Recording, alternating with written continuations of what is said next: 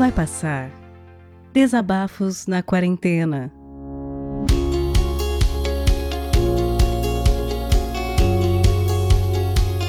E aí, como é que tá na quarentena? Meu nome é Léo Lopes, eu sou empresário, radialista, produtor de podcast. Eu produzo podcast desde 2009, quando eu comecei com o Radiofobia, o meu podcast de entrevistas. É, e a partir daí comecei a produzir outros podcasts, outros conteúdos é, no site que hoje se transformou na Radiofobia Podcast Network. Eu tenho uma empresa chamada Radiofobia Podcast Multimídia. Se quiser me acompanhar em qualquer rede, você vai buscar por Léo Radiofobia, que é o meu nome de guerra, e você vai me encontrar por lá. Somos hoje 12 pessoas na Radiofobia, trabalhando diariamente com produção de podcast. Eu tenho meu estúdio montado aqui em Serra Negra e todos os colaboradores da Radiofobia trabalham remotamente nas suas residências.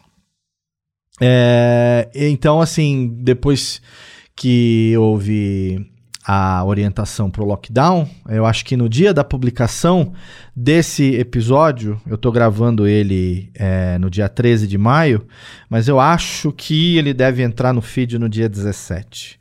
E se ele entrar no dia 17, eu vou estar tá completando hoje exatamente dois meses de quarentena. Dois meses de lockdown. Eu voltei de viagem é, no começo, na segunda, segunda, semana de março. Uh, foi a última vez que eu vi a minha namorada nessa viagem. E então quer dizer que vai fazer dois, fez dois meses que eu tô isolado na minha casa com os meus filhos longe dos meus pais, que moram a 400 metros de distância da minha casa, da minha irmã, da minha sobrinha, do meu cunhado, que moram a um quilômetro e meio de distância aqui, longe da minha namorada, que mora a quase 300 quilômetros de distância, e de todas as outras pessoas, porque eu é, tenho uh, condição, graças a Deus, de me manter dentro da minha casa. Eu não vou entrar nesse papo aqui, nesses 15 minutos máximo aqui que a gente tem para conversar. Eu não vou entrar aqui no mérito de ficar ou não em casa. Se você pode, fique em casa. Ponto. Se você precisa sair para trabalhar porque você está na linha de frente, porque você trabalha em serviços essenciais ou serviços médicos, ou de entrega, ou de qualquer outra coisa, e você precisa sair de casa para trabalhar por alguma razão, por favor, se cuida. Usa máscara, mantenha o distanciamento social na medida do possível.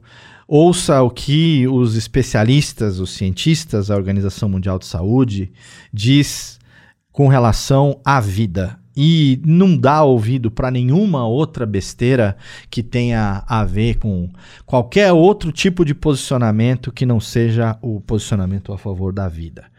É, você sabe que tem mil fontes aí confiáveis para você acompanhar. Tem o meu amigo Atila, que está fazendo um trabalho excelente, divulgando estudos científicos. A grande parte dos meios de televisão também, internet, tem canais para isso. Até deixar recomendado, tem um grupo do Atila que eu acompanho, chama Explicações sobre o Coronavírus, no Telegram, que é aberto também. Hoje está com, sei lá, aqui ó, 100 mil, 100 mil, quase 101 mil inscritos e ele compartilha muita coisa ali no dia a dia. Fica a dica para você poder é, seguir aí um grupo que tem atualizações e você tem as informações do que precisa ser feito. Outra coisa que eu quero dizer também é o seguinte: se você tem condições, ajuda alguém. Ajuda alguém que está perto de você, ou então ajuda uma entidade. Se você, sabe, pode ficar em casa, como eu posso ficar em casa, é, e, e, você gostaria de ajudar de alguma maneira que não colocasse em risco as pessoas que estão à sua volta, faz uma doação. Faz uma doação para um grupo que, que cuida é, de comunidades, para um grupo que cuida de moradores de rua. Tem muita gente boa fazendo trabalho é, honesto, se preocupando com quem é menos privilegiado nesse momento. Então, por favor, se você pode, faz a sua parte, de alguma maneira, por menor que seja, porque isso vai fazer muito diferença para aquelas pessoas que, diferente de você, não podem ou não conseguem ficar em casa, ou porque não tem uma casa para ficar, ou porque realmente o trabalho delas exige que elas estejam na rua, muitas vezes prestando um serviço que vai ser útil para quem está em casa, como eu, como você. Então, não deixa de fazer alguma coisa também por alguém, pode ter certeza que você, como, como cidadão, você vai se sentir muito melhor. É, eu, pelo menos, me sinto quando eu faço alguma coisa nesse sentido e tenho procurado fazer na medida das minhas capacidades. Agora, o que eu quero aqui levantar, eu já falei metade do tempo, eu quero falar o seguinte. É, por que, que as pessoas são tão más, são tão filha da puta? Eu queria, queria levantar aqui uma reflexão. Porque eu, eu, eu, eu, eu observando o seguinte, já faz um tempo já, que com essa vida online que a gente tem, tudo se potencializa na internet, atrás de um monitor, atrás de uma tela de celular. As pessoas são valentes, as pessoas gostam de falar alto, de provocar, de fazer acontecer. E a internet dá essa sensação aí, às vezes falsa, né? De, de anonimato, você pode falar o que quiser e tal. Muita gente já me xingou pela internet quando encontrou comigo no evento, peidou. Então, isso a gente está acostumado. Mas por que, que as pessoas são tão más? Aonde foi parar a, a, o amor, a solidariedade entre as pessoas? Eu não sei se por eu ser velho e eu, velho com 45 anos, mais velho, meu filho mais velho já tem 18, então eu acho que eu sou mais velho do que muita gente que deve estar me ouvindo aqui. Eu não sei se por eu ser velho, eu tive uma outra educação aonde é uma educação que eu procuro também replicar nos meus filhos, na medida do possível. Mas a educação que eu recebi, ela foi uma educação onde a gente aprendia desde cedo quatro palavras. E a gente aprendia que essas quatro palavras elas eram a base do relacionamento entre as pessoas. Era por favor, é, com licença, me desculpe e muito obrigado. Quatro expressões, né?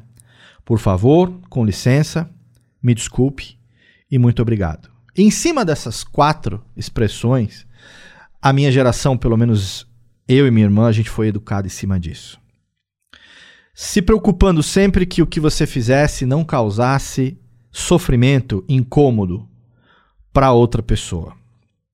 A gente foi educado hum, assim a ter solidariedade no sentido de se compadecer da dor alheia e tentar evitar fazer coisas que fizessem as pessoas se sentirem é, mal, né? Mas eu não tô dizendo que eu sou o melhor do mundo, que eu sou bom pra caralho, não é isso que eu tô falando. O que eu, o que eu quero levantar aqui é o seguinte: por que, que as pessoas são tão más de propósito? Aonde que é legal você diminuir a vida dos outros, diminuir o sofrimento dos outros? Em que momento que ser cruel se tornou é, bacana, cool, sabe? Não tô falando de ser religioso e ser ateu, não tô falando de ser. É, nada, não tô falando nada de espiritualidade, não tô falando de caráter mesmo. Porque assim, a gente tem exemplos péssimos da nossa cadeia hierárquica política brasileira em todas as esferas da sociedade, que, porra, a partir do momento que uma autoridade máxima da nação vira pra alguém que falou assim: Olha, já morreu tanta gente. O cara fala: E daí? Essa merda soa como um foda-se tão grande que não tem nada a ver com política. É o reflexo de como as pessoas estão hoje. Porque tem muita gente que tá criticando esse daí, daí, daí, e tem muita gente que pensa igual. Muita gente que pensa igual no momento que olha pro, pro próprio umbigo e é incapaz de olhar pro lado. Eu, eu fico indignado em perceber como que hoje em dia a crueldade das pessoas se tornou algo aceitável.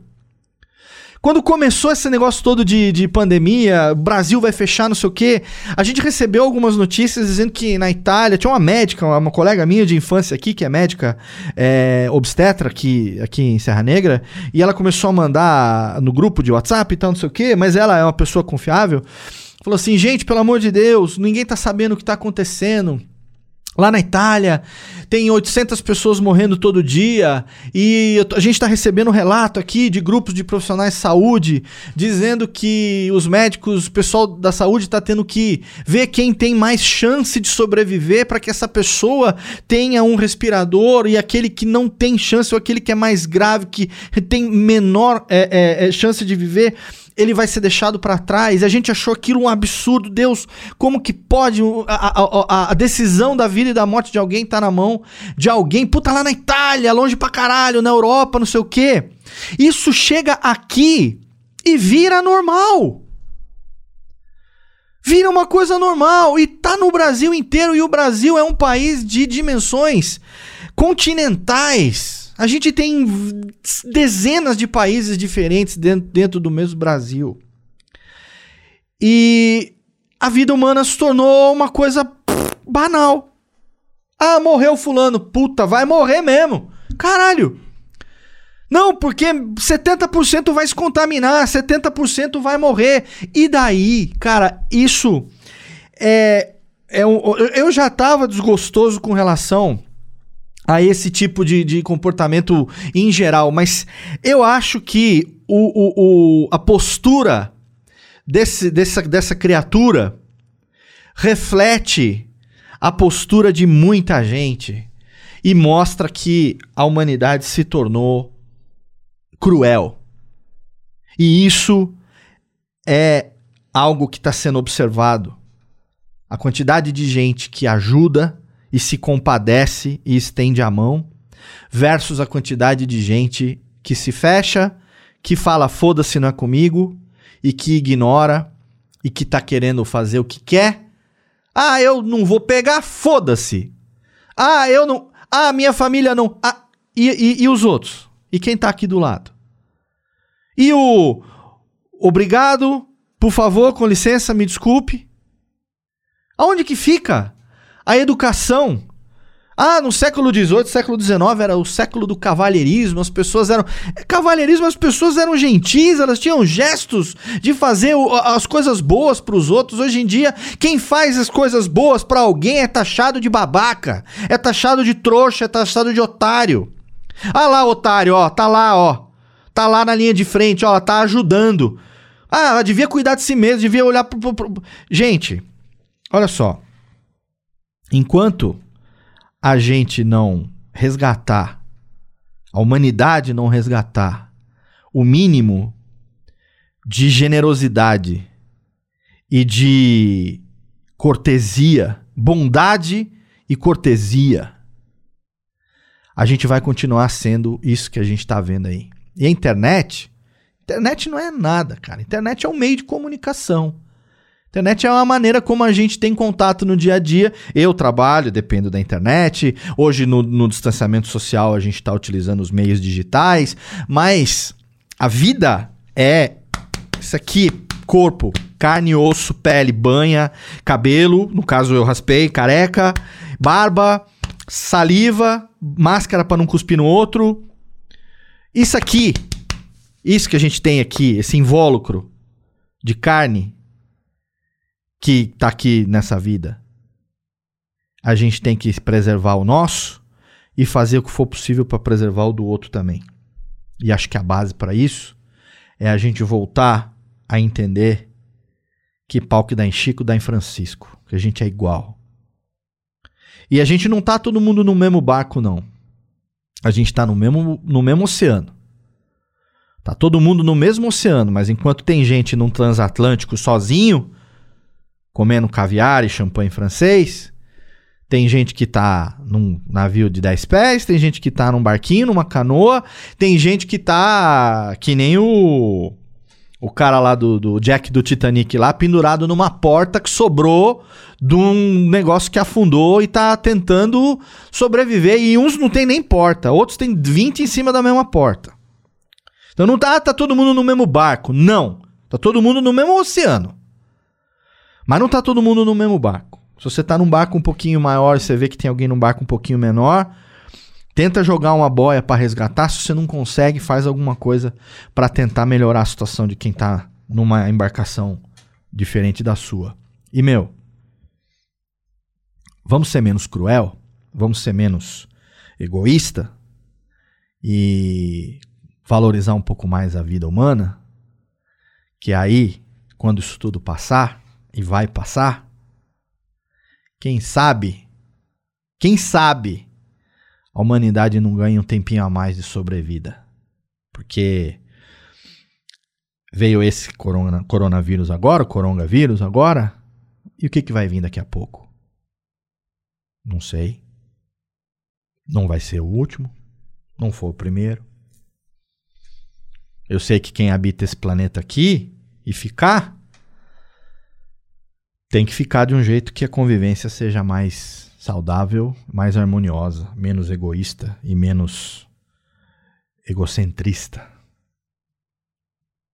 Esse programa é para ser um desabafo, não é para ser autoajuda, não é para despertar gatilho em ninguém, mas eu tenho pensado muito nisso porque eu sou pai de três filhos e eu quero que eles se tornem homens de bem. Quero que eles no final da vida deles possam falar assim, puta, eu, ó, minha vida foi teve altos e baixos e tal.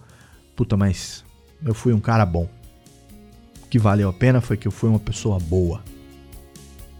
E é isso. Seja bom, que o mundo vai ser bom para você também. E faz o que puder fazer pelos outros aí, beleza? Você sabe onde me encontrar tem os meus podcasts lá, se quiser ouvir, dar risada, a gente fala abobrinha lá, pra dar uma desopilada. E é isso aí. Relaxa aí que vai passar. Valeu.